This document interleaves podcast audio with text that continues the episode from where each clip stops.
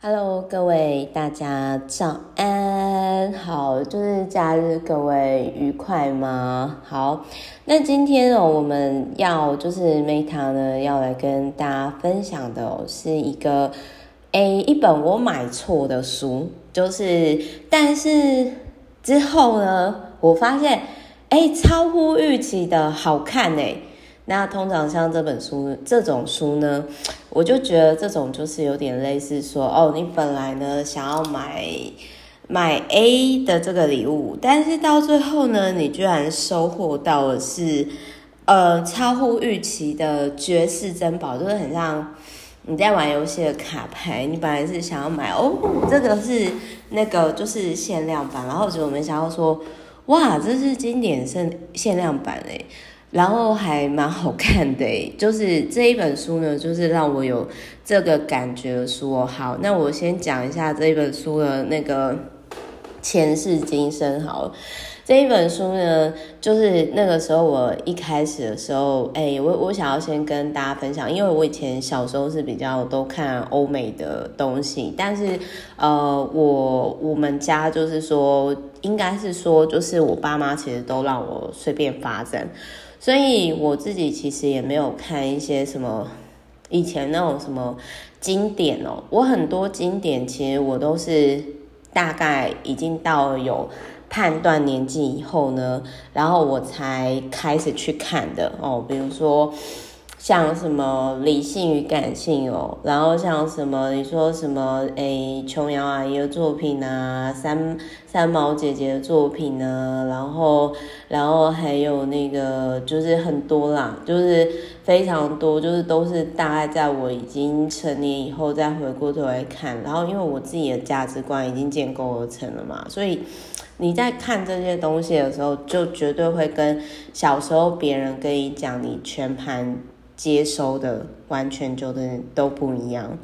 那所以我那个时候在看 这本书的时候，其实是我后来就发现到说，因为我们小时候我们接触到就是像三国啊，或者是某些历史人物啊，哎，我发现现在都翻盘了。比如说我在看新三国戏剧的时候，我就发现到说，哎，以前。那我们不是很多人都会觉得说啊，那个刘邦才是刘刘呃刘备不是刘邦，对不起，刘备呢才是好人，然后曹操就《三国演义》就把不知道跟曹操有什么深仇大恨，反正把曹操写的非常坏就对。可是实际上，在新三国里面，也就是现现阶段的，就是我可以感受到这个制片、这编剧，就是他其实是很欣赏曹操，就是那种创业家精神，从零到一，白手起家，苦干活干。然后呢，他就把刘备的，就是写成就是满口仁义，空手套白狼。然后孙权呢，就是扎扎实实、稳扎稳打的二代。那这是不是就跟以前我们在看？呃，《三国演义》的时候，一面倒就是，呃，会对于刘邦，呃，出错刘备有就是太高的期待，然后，呃，就是，你知道那种感觉就很像说，以前我们不是都说啊，国父他是我们的。国父就在现代，可能因为政权的轮替啦，然后还有就是可能因为就是历史的演进啊，那我们就是知道说哦，原来他就是也是类似跟刘备那一种，然后就是画画画饼饼王，然后说我们要光复，然后然后就是一直结婚萝莉控这样子的人。的人哦，OK，好，就是这就跟我们以前所知道国父不一样嘛，对不对？我先喝杯水压惊，啊不，喝杯咖啡压惊。好，那我我这本书呢，其实那个时候我本来为什么我人家都要讲说为什么我买错，但是我很喜欢哦，就是我看到这本书的时候，我那个时候我没有我没有很仔细看，因为那时候是。就是网络买书，然后各位知道我就是那种一次啊，诶，虽然我也是很谢谢出版社的公关书啦，就是大家知道为什么 Meta 呢？会就是讲，就是讲讲书讲的这么勤哦，因为很多人都会就是像我 VVIP 啊，就是我客户啦，然后或是我厂商啦，还是我朋友，他们其实就会觉得我超级 over 有事，他们就会说，Meta，我真的是觉得你很夸张，哪有人可以就是天天这样看，天天这样讲的啦？但是我其实是真的，我觉得这是一个很快乐的事情，然后之后我想要跟。大家分享，但我想要讲的是说，OK，我今天呃就是厂商这种公关书就有一定的量，然后就是说我自己又很爱买书，你知道吗？然后我自己最高纪录有一次，我好像就是呃哦，我印象很深刻，就是那个时候就是刚好就是我在等我男朋友，那可能有些女生就是买包嘛，买衣服买买买嘛，那 Meta 是买书。然后我印象中，我那个时候也没有买多少本吧，我就是买个大概一百多本现场，然后，然后我买到那个就是店长都惊为天人，跑出来看我是谁，然后还最后就是还欢送我这样子，然后那个时候我心里突然间有一种，哎，你看哦。你花你你今天哦，你去那种专柜哦，你可能花个三十万，我花了我的十倍的钱，你都还获获得不到这样的荣宠哦。好，因为柜姐可能就哼三十万，那个谁谁谁花了三百万，我都没有吭一起，对不对？所以呢，我个人觉得说呢，嗯，买书的先不管你要不要看完哦，这是一个。我个人觉得 CP 值蛮高的地方啊，因为我其实通平常也不太会去乱买一些有的没有的东西，就是没什么兴趣啊。为什么？因为你如果大家知道说，呃，有另外一本书，这个我觉得之后有机会再聊，就是它有经把整理下来，比如说 LV 啦，然后 Gucci 啊，然后爱马仕啊这些的，呃，就是品牌。他们的起源，那你就会理解到说，哦，其实这些，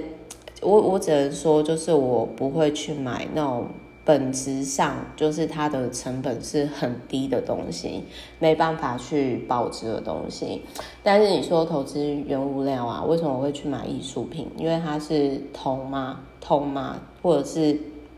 你说就是。金嘛，那或者是说，诶，投资自己的脑嘛，哦，就是或者是 OK 不动产啊，或股票这种资产类的，我就有兴趣。但是如果只是消费上的话，反正我最大的消费，你说消费或投资，你其中一部分是书哦。所以在就是我呃，像我男朋友就是也曾经说，他就说他这辈子从来没有看过有人这样的。买书，他们说你真的是砸钱不手软。但话又说回来，虽然我买书量很大嘛，可是后来我就会觉得说，呃，我不能再像以前一样，就是 you know，各位知道，我就是有四千多本。因为我当初其实会跟大家结缘，就是因为我 FB 开始直播一百集，因为我要送掉我们家四千多本我已经试做过的书嘛。OK。好，那我这边前面废话那么多，对不起，就是 Meta 风格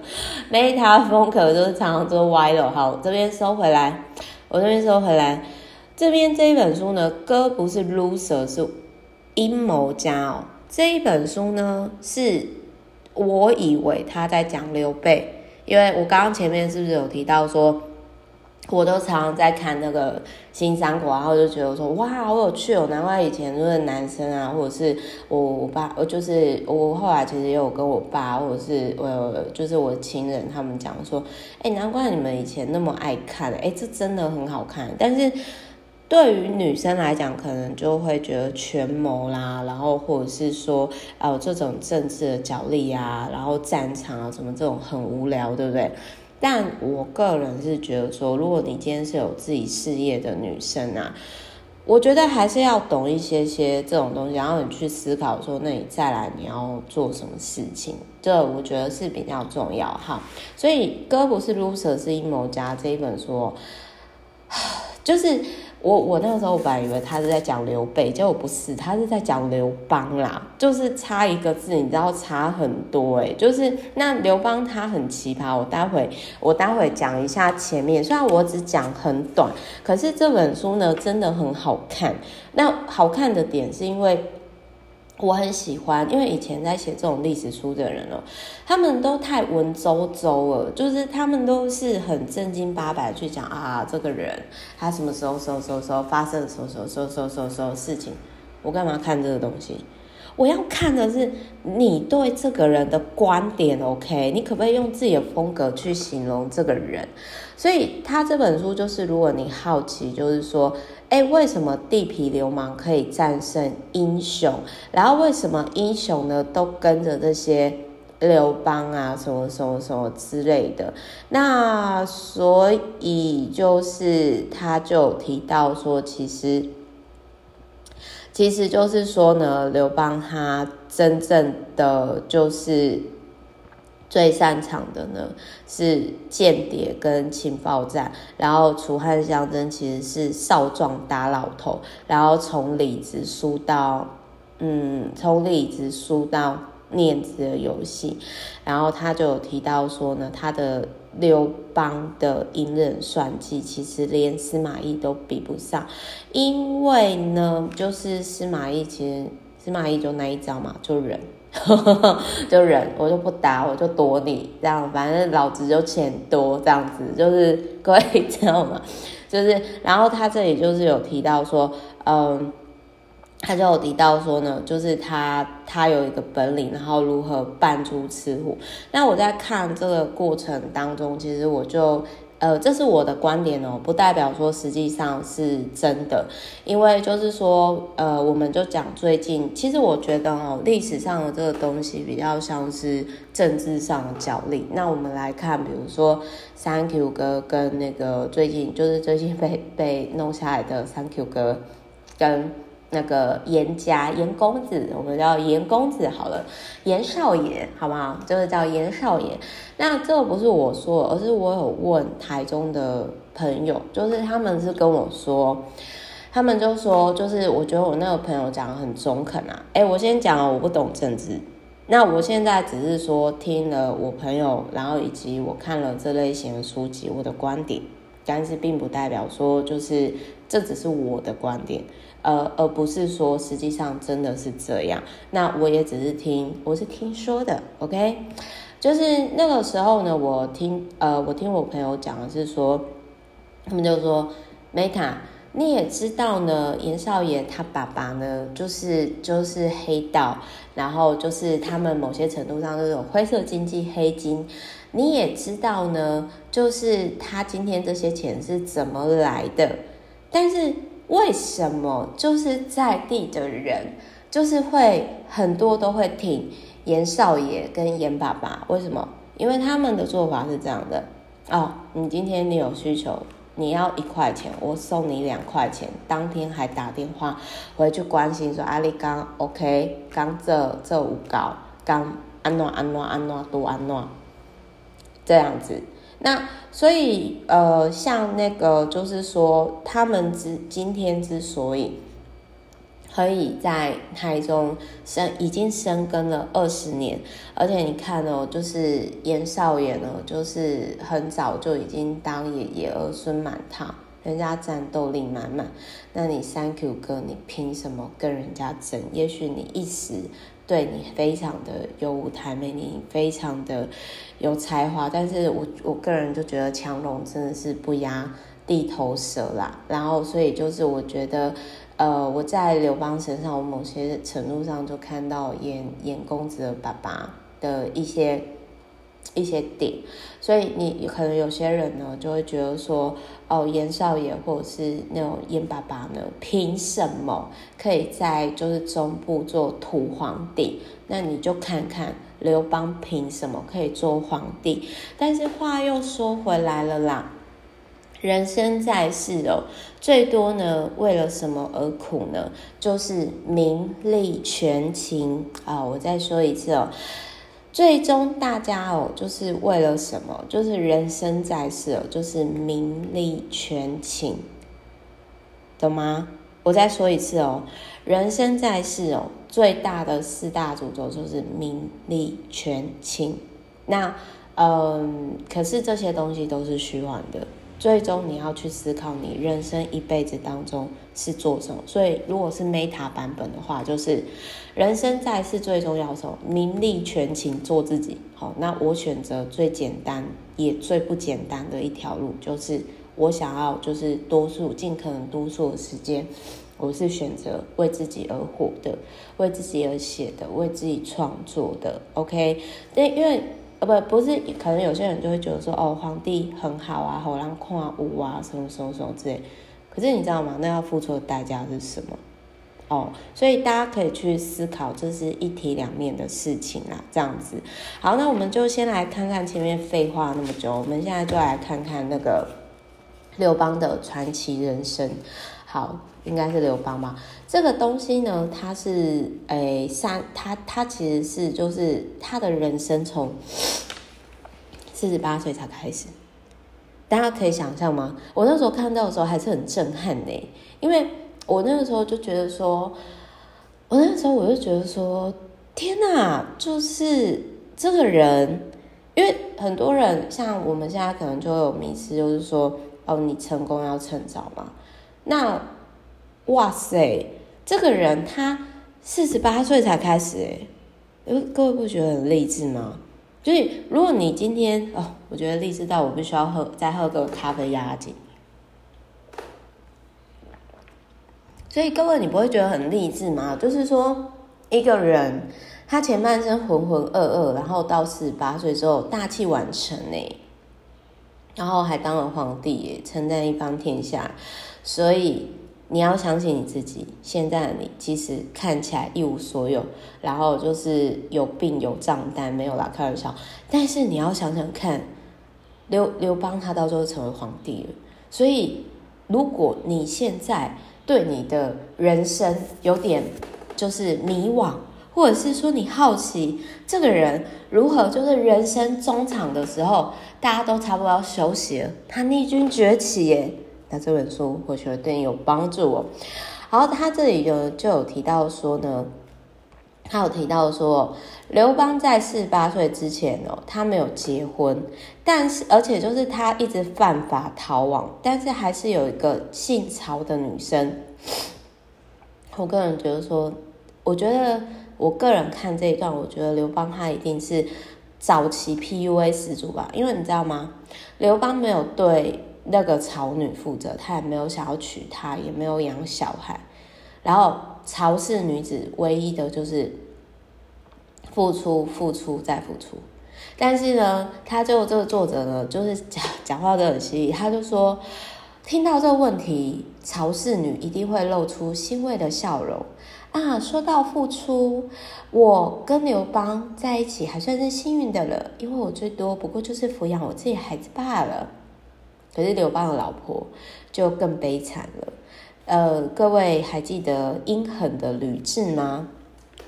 其实一个人会那么狠哦，他不过就是想要守住他在婚姻的位置。那那那他为什么会对，就是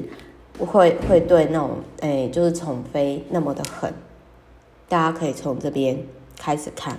他就有提到说呢。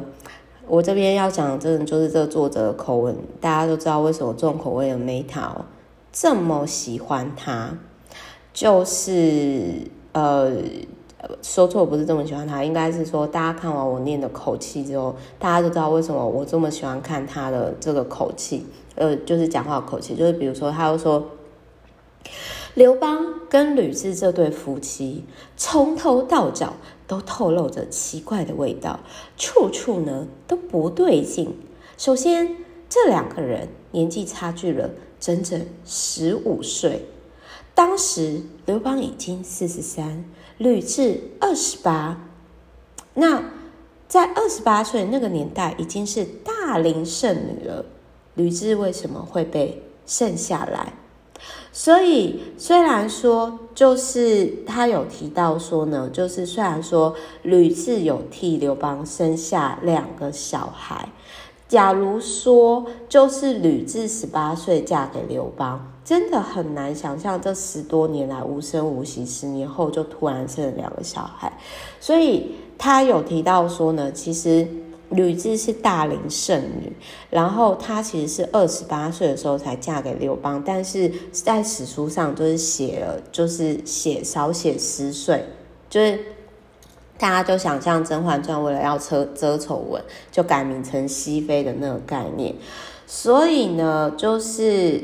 他就说，刘邦四十三岁娶妻，吕雉二十八岁出嫁，是不是两两个晚婚者无奈的选择呢？哦，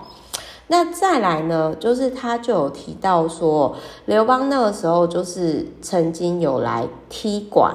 就是就是那种诶一文钱也不想掏，然后就是来闹事的。这样子，然后就是说，他其实，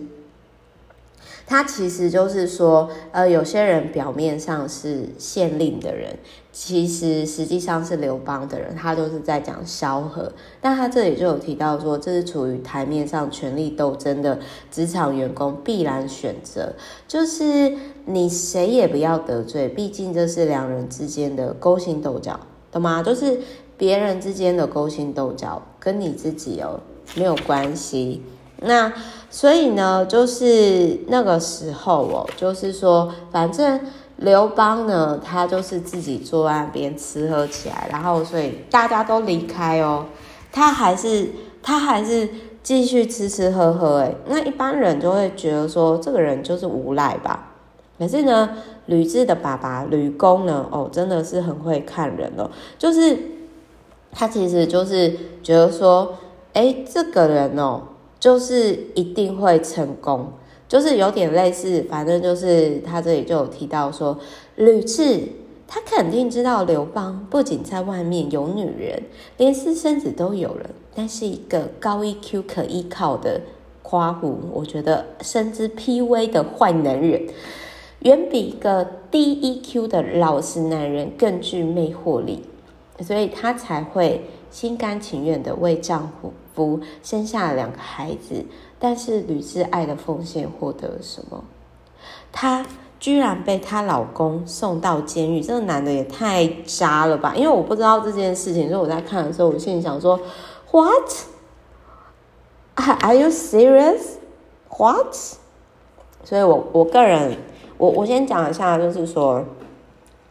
首先呢。我自己是不会选择跟刘邦这种男人在一起，我宁愿会选择老实男人。我觉得老实的阿仔可爱干净多了哦。但，好，那这边他就有提到说，如果你今天哦你不狠，那你又跟人家玩狠，那这样不是很悲催吗？所以我自己是真的觉得说，有些场合我因为我自己知道说我就是一个。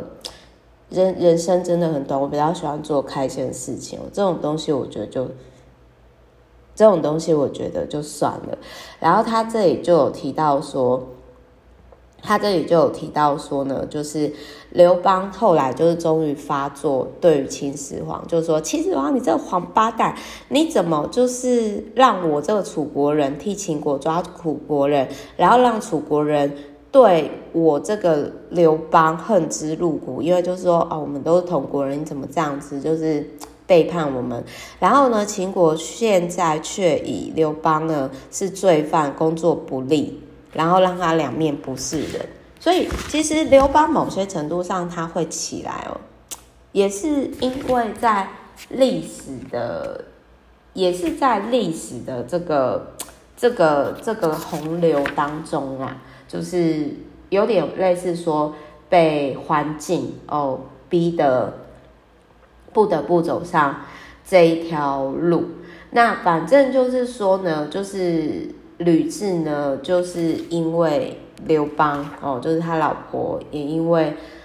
刘邦，然后就是被被被被抓去关这样子。所以就是说，嗯。这个刘邦这种心态哦，自大多疑，值得深思。就是他这里有讲一件事情哦，就是基本上，呃，我我可能后面几天我会讲，就是说这些帝王都很有事，因为其实正常人是不会想要去当皇帝的，知道吗？就是很像说，嗯，你可以去看一些后来就是，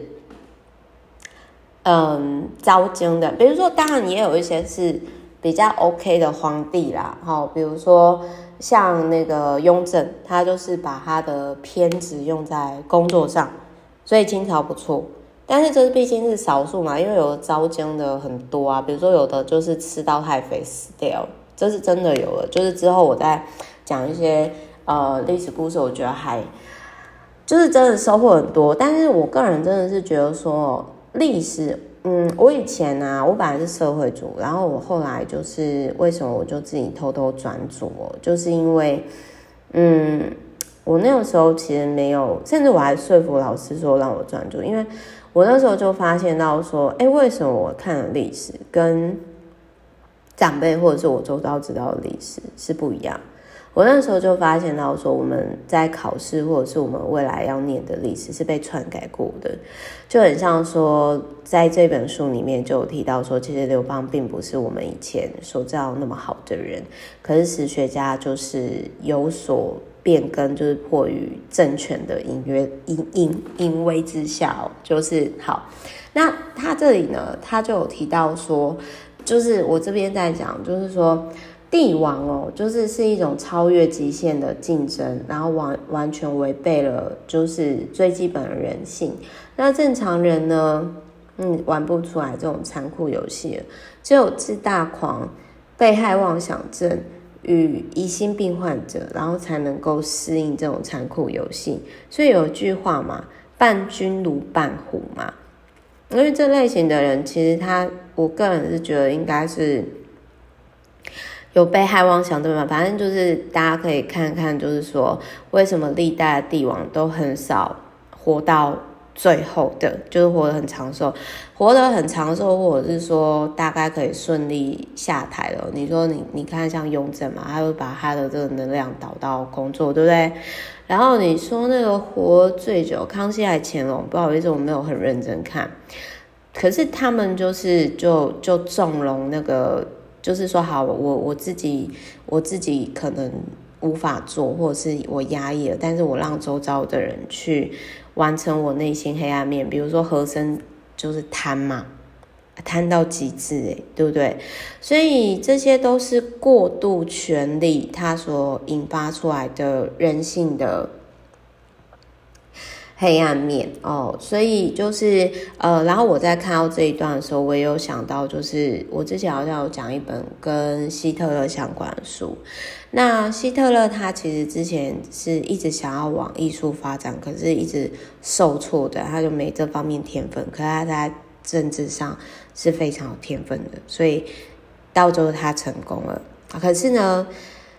诶，有一句话是说啦，像这种自大狂啊，或者是疑心病重，就是这是他上面他讲了，就是说历代帝王哦，自大狂、被害妄想症、疑心病重。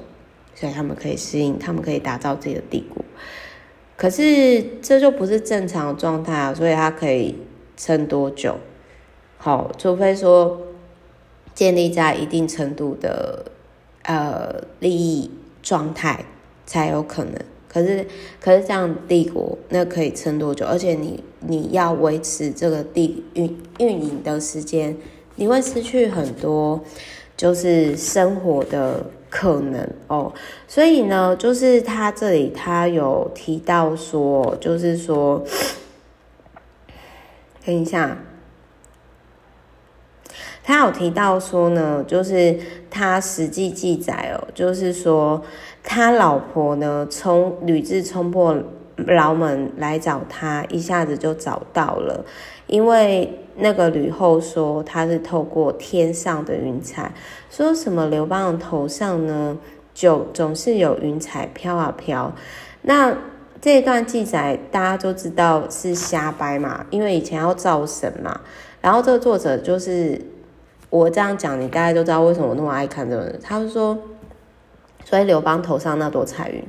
不过就是他习惯戴着大斗笠，而吕后可以找到他，没什么稀奇的。因为谁都知道刘邦在哪里，可是别人才懒得去找他。找他干嘛？他那么多疑，好吗？然后所以呢，其实后来陈胜吴广揭竿起义的时候，刘邦就冲出来了。所以其实当初冲出来的时候，也不是也不是刘邦啊，大家知道吗？就是那种就是说。人家陈胜是伟大的人物，然后他就去跟人家套近乎，你知道，然后后来就变成说，就整锅就搬过来，吼，所以就是大家吼，就是要去，诶，怎么讲呢？就是说，我觉得，其实，在看历史的时候，其实你可以去思考一些人性，然后你可以去，嗯，就是。我我觉得就是说，反正我我最后我想要讲一下啦，就是说这个是我们在时间的洪流看过来，呃，有一句话是说自证预言，没错，像这些皇帝或者是领导者，他们某些程度上都有自我感觉过度良好，是真的太过度良好哦，就是连 Meta 这种比较 自我感觉良好的，我都会觉得说。天呐，你你你太励志了吧！天呐，你居然可以这样想，哦，很很猛。然后，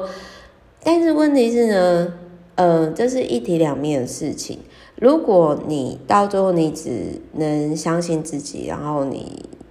不相信其他人，其实到时候我觉得是很孤单的吧。所以难怪就是他们会说啊，孤家寡人，这不是。没有道理，所以我觉得大家可以去思考，你是要拥有一切，但是你没有一个很健康、正常的人际关系，还是我觉得到最后还是要想在。但是我觉得，就是人生有真的很想要自己做的事情到自我实现的阶段的人，基本上不会想要当皇帝啦。我是说真的，对，就是那我，但我觉得就是最终回归了来。我觉得这本书就是他讲的很好笑，他的口气真的是非常非常好笑。然后他还有提到，就是我觉得从第一章就非常励志哦。如果刘邦他人生四十八岁都开始了，而且有 do something，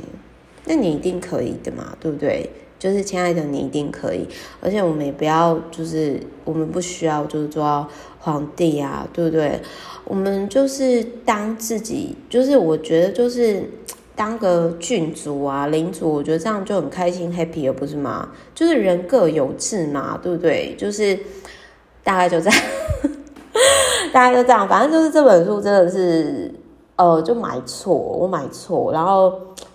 我因为我以为他在讲刘备，然后我想说刘备哪有扮猪吃虎，然后结果哎，刘邦真的是比刘备更经典哎，因为。刘备好歹他人家也是没落贵族，所以有些地方还会装一下。然后刘邦真的就是胡搞瞎搞，随便乱来，但是就看了很疗愈。反正就是说你要看到，而且我觉得你在看刘邦，你就会知道说，有些草莽出身，然后后来做到一定干大事了，他某些程度上一定会很懂人心。那我觉得他在他身边的女生真的是很辛苦。那你要成为这么付出的 好女人吗？我是不会啦，就是因为我觉得那太累了。就是人生苦短，应该要多为这些做什么。然后反正它里面就是有提到说，就是我觉得就是说中国一直以来都是集权啊。然后为什么他为什么中国会那么讨厌呃商人？有钱的生意人，甚至会去迫害他们。那那个我也是在看这本书之后特别有感，因为其实商人无主国嘛，而且就是很聪明嘛，他就不好被权力所控制嘛。那偏偏权力权，它其实是需要钱所供养的，所以这就是一个呃，我在看的时候就突然间理解到说。哎呦，那难怪历代的这种就是政治阶层，他们都会去打压，就是商人、生意人。大家看一下，就是像现在社会比较没有，可是你看哦，你看像 FB、Google，嗯，然后跟啊，你说虚拟货币好了，哎，其实他们自己就已经是国家了，而且政府、世界各国政府拿他们没办法，哎。对不对？但是我觉得这也是时代的进步啦，因为因为我呃，我觉得说像好，如果说像各位可以看到为什么历代西方的科学会比中国进步，呃，我觉得当然就是西方也有很极权专制，可是没有到像中国历代的历史这样子。那其实我觉得很多应该是很多就是华人是非常非常优秀的，但是就是因为在这样已经习惯这样的权力时代，所以就变得非常的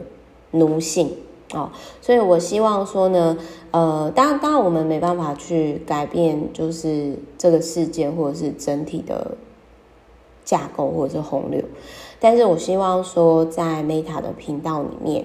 哦，在我们就是我陪伴你的这一段的时间当中呢，我希望说你可以做自己的时间的主人，好吗？在短暂的这个时候，比如说，OK，我今天听完之后，我觉得特别有收获，然后呢，我去为自己做一些事情，我觉得这都是一个很好的开始。好啦，反正就是这本书呢，我只是要跟各位分享说，我明明是要买刘备的书，怎么买到刘邦啦？然后还蛮好看的，就是好笑，我很喜欢这个作者的风格，所以如果大家可能很喜欢，呃，大概就是说，哎，觉得我讲这个或者是这本书还蛮有趣的话。那就是也都欢迎可以推荐我其他本，或者是跟我交流。欢迎写信给我 s k m e t t a l i f e 小老鼠 gmail.com。那如果你觉得呢这本书呢对于某些朋友是有帮助，也都欢迎分享给他。那其他合作啊，或者是想要成为 Meta VVIP 或客户呢，也都欢迎交流。好，我是 Meta，那我们就是啊、下一本见喽，大家假日愉快，拜拜。